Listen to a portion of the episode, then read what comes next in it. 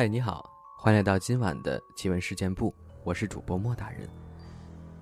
今天这期节目呢，有一个叫做阿凯的朋友，他投稿的故事，想讲一讲内蒙古农村老阴阳师的故事。曾有人问喜饶嘉措大师：“佛教说人有轮回，怎样才能让人相信呢？”大师问道：“今天你能看见明天的太阳吗？”那人回答：“看不见。”大师又问：“那你相信明天会有太阳升起吗？”那人笑着说：“我明白了。”在读书的时候，物理、化学、生物课上，老师要证明一个理论，总要建立起一套实验体系，通过这些或繁杂、或浅显易懂的实验过程。最终得出一个令全场信服的结论。在这样的教学体系下，我们逐渐形成了一种与之配饰的认知习惯：先看到，再相信。但这个世界，并不总是按照人们的理想化模式运行的。工业革命后，近代科学的快速发展，确实对于破除蒙昧、扫灭混沌、推动人类社会进步。起到了发毛洗髓般的深刻功效，但是，一味的迷信科学，也会让人陷入可知论的陷阱当中。就像人们遇到一件不可思议、超出认知常理的事儿时，总是习惯说：“这怎么可能是真的？这根本就不科学。”当对于现象的解释全部依赖科学。认为科学可以解释世间一切疑问时，那么科学和宗教的界限也就模糊不清了。今天呢，就分享一个高中时我们宿舍老二讲的故事，隐约与轮回有关。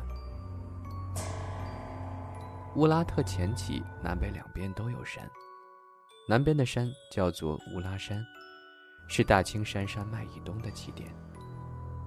清朝时期。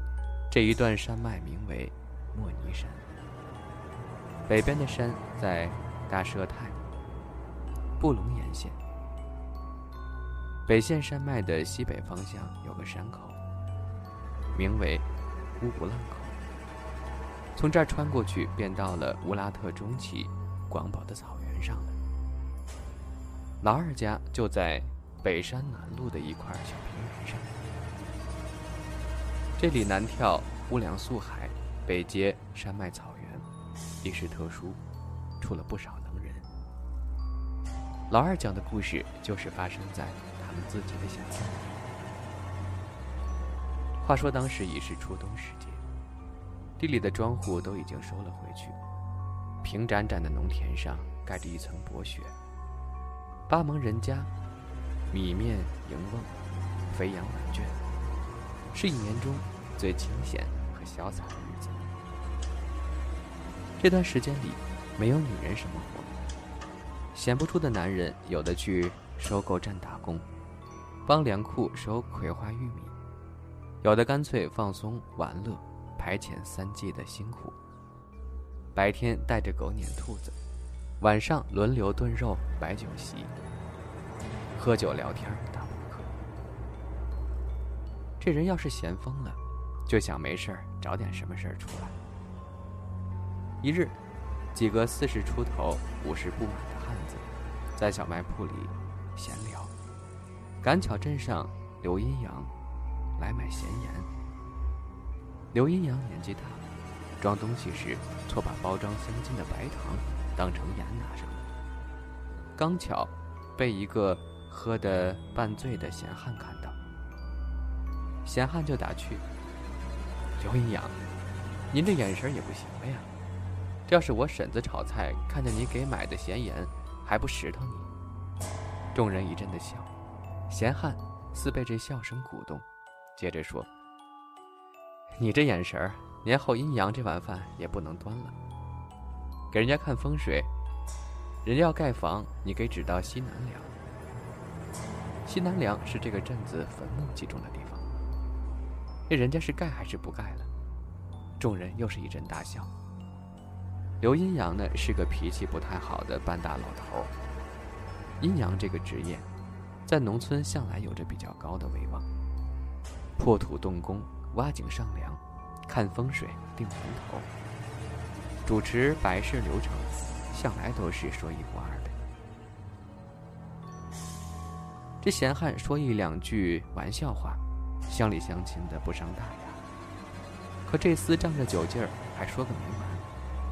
眼睛斜瞟着里屋，打一桌麻将的村妇，竟然围绕着刘阴阳编起了荤段子，又是引起了一阵笑骂。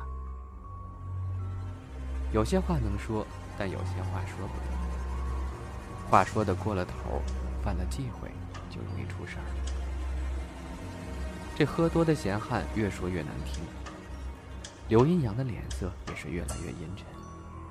一起喝酒的人看见形势不对，已经在桌子下面踢醉汉的脚肚子了。可是他正说在兴头上，哪里知道收敛？这闲汉不管不顾，自说自话，内容是越来越难以入耳。里屋一桌打麻将的村妇也开始安静下来，一时间气氛尴尬无比。老阴阳算完账，脸色阴沉的能滴出水来，但是这几个喝酒的都是小辈儿，也发作不得，压着火气骂了几句难听，就对醉汉说。你们户头上的几个长辈下葬都是我给你挑的地方，按老理算你们家恩人呢，你最好积点口德。这醉汉呢说话没个把门的，无事生非，已经是不对在先了。一桌喝酒的人也看出来老阴阳动了真火，纷纷劝这个醉汉，快说句软话吧，给个台阶。都是街面上走动的人，当场把事情了了。别留什么过节。不料这醉汉喝多了，不识抬举，竟然声音高了八度，朝刘阴阳吼道：“给他说软话，去他的吧！往前数几十年都是牛鬼蛇神，装什么装？还真以为自己有多大能耐呢？我们家祖宗咋了？感不感谢你？又没和我说。”小卖铺老板娘看见形势不对。从货架后面让出来，一把将醉汉按在凳子上，转身挡在二人中间，对刘阴阳说：“他喝多了，别和他一般见识，赶紧回家吧，我婶子等着调料做饭呢。”一边撩起棉门帘子，推着刘阴阳就往屋外让。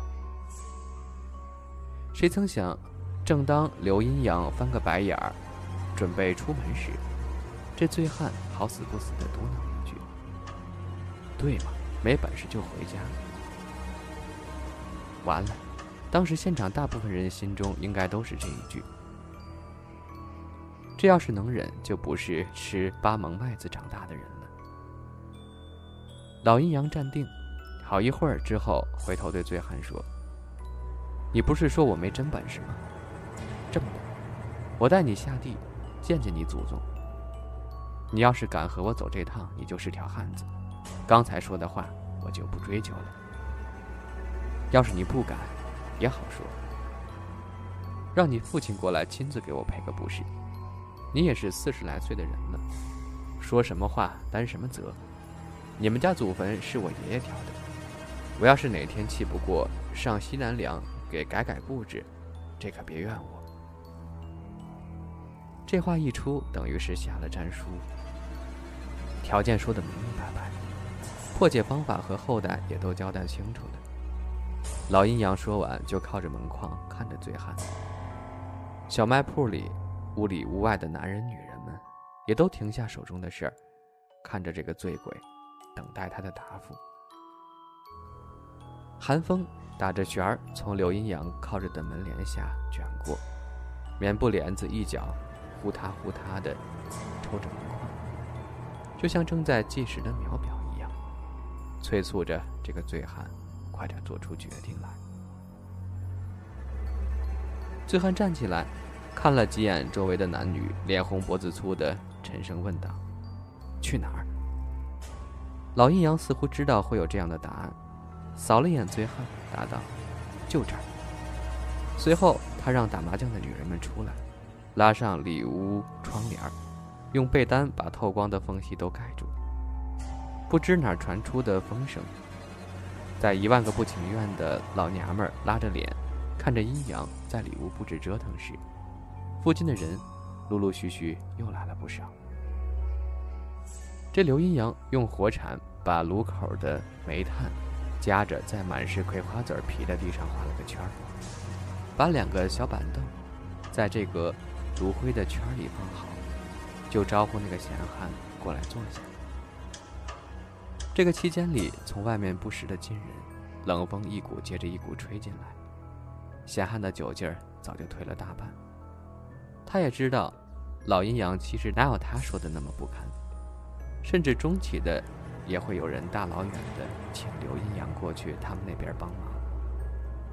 附近关于这个人的传闻一直都有。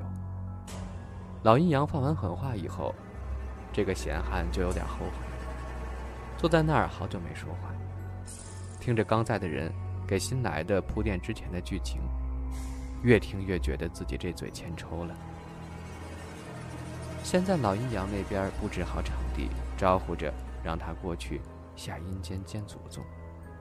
他扶着桌角站起时，不知道是不是刚才吹风受凉，腿肚子都转筋了。闲汉在里屋煤灰圈中的一个小板凳上坐下，看着这四周白森森的墙和密不透光的窗户，腿上转筋的感觉越发强烈。老阴阳出了外屋。属龙、属虎、属猴的人回避。说了两遍，一个嗑瓜子的村妇才失望的离开。老阴阳又补充说：“不离开有什么不好？”又有两个人悻悻的离去了。这时，老阴阳才对外屋的人交代：“一会儿可能会出现的状况，全程需要晋升，以及说了一些让大家做个见证，为什么今天会有这样的事儿。”两人说好的这些事儿。说罢，转身点燃黄标纸，口中念念有词，朝醉汉走去。门口的人哪见过这阵势，全都大气不敢出，看着阴阳的动作。醉汉不想配合，但已经说好了，要是站起来走掉，又显得自己太怯场，就对着门口的人嬉皮笑脸，打着响亮的酒嗝。仿佛是在说：“看吧，这个神棍就是骗人的。”阴阳不为所动，继续转圈走着。黄标纸已经换成了一根普通的供香。大致过了十来分钟吧，人们惊讶地发现，醉汉的头似乎还按照老阴阳刚在转圈的速度摇晃着。可是老阴阳明明已经坐在他旁边的小凳子上了呀。这时醉汉的眼神。一会儿瞟一眼左边，一会儿瞟一眼右边，就像有个人还在围着他转圈呢。只是这眼神较之刚才显得越发迷离了。在这个光线微弱的小屋里，两人并排坐在小板凳上，一个手持燃烧的清香，正襟危坐；一个表情恍惚，不时打着酒嗝，嗤笑两声。但是一直在不住的摇晃，那个状态越看越像是坐在一艘船上。老阴阳也像是在一艘船上，但是明显坐的比他旁边的醉汉要稳当。即便如此，也能看出轻微的摇晃。外屋看热闹的人大气不敢出，全神贯注地盯着这炉灰圈里的两个人，谁都没发现里屋这道。通年不关的玻璃门，正缓缓结起一层雾气来。突然，板凳上坐着的老阴阳声音紧张的大喊：“别，看就行，别和他说话。”可是，随着老阴阳这句话喊出的同时，就听见他旁边坐着的醉汉，悲泣的哭喊了一句：“大爷爷啊！”众人被他俩近乎同时爆发的两声大喊吓了一跳，紧接着就看到原本在老阴阳手中缓缓燃烧的香，滋的一声，像一节导火索似的，往手的方向烧了一大截儿。一股浓烟爆起，腥臭难闻。再往后的事儿，宿舍老二的舅舅就没看上了。他是和醉汉同桌吃饭的几个人之一。香猛然往后烧了一截儿，那股浓烟爆起后，老阴阳很快的站了起来。但是酒鬼，却直挺挺的仰倒过去，痉挛扭曲的胳膊和腿弹蹬了好一会儿。里屋暂放在旁边的麻将桌，都被这痉挛的醉汉一脚给踢翻了。老阴阳招呼他们几个看热闹的爷们儿按住这个醉汉，他自己飞快地跑进柜台里，拧开一瓶黑墨水，撩起醉汉上衣，用手指蘸着，在醉汉前胸。画了一个大圈儿，同时交代让村里的人赶紧撒开人马去找附近十来里新出生的小畜生：猪、羊、牛、马、猫、狗的幼崽，哪个背后有黑色毛发组成的规整的圆圈，就赶紧报来。说完，又差人去醉汉家里，让他们家人也赶紧出去找，顺便带一件醉汉平日穿的贴身衣服去老阴阳家。这时，醉汉已经停止了挣扎，呼吸急促的昏迷在地上了。后来听人说，这醉汉在老阴阳家躺了整整两天。下去之后的醉汉看到了自己小时候最亲近的大爷爷。老阴阳本意是带着醉汉下去看看另一个世界，证明下自己的实力，也让他知道天外有天。但生魂下阴的大忌就是和下面人说话。老阴阳其实已经在过阴间的船上给醉汉交代过一些规则了，可是这个醉汉一激动就给忘了。他这一喊，自己惊散了自己的几缕魂魄，残缺的灵魂只得就近投入到牲畜体内。老阴阳在他胸前画的黑圈，一来是防止他突然醒来变成傻子，另一方面是做出标识，在灵魂的投影上。人的前胸就是畜生托生的后背，这样容易形成标识。醉汉昏迷的第二天，人们在邻村一家养猪户的猪圈里发现了一只刚出生满一天的猪崽，小猪后背还真有一个黑色绒毛组成的规整圆圈。醉汉家人从大惑不解的猪圈主人手中买下这只猪崽后。便火急火燎地跑到了老阴阳家。此时炕上的酒鬼还在昏迷呢。老阴阳在醉汉的贴身衣服上用公鸡血写了一些符文，然后抱住这只小猪，用擀面杖狠狠地捶了下去。随着猪崽的一声惨叫，炕上躺着的醉汉猛然坐了起来。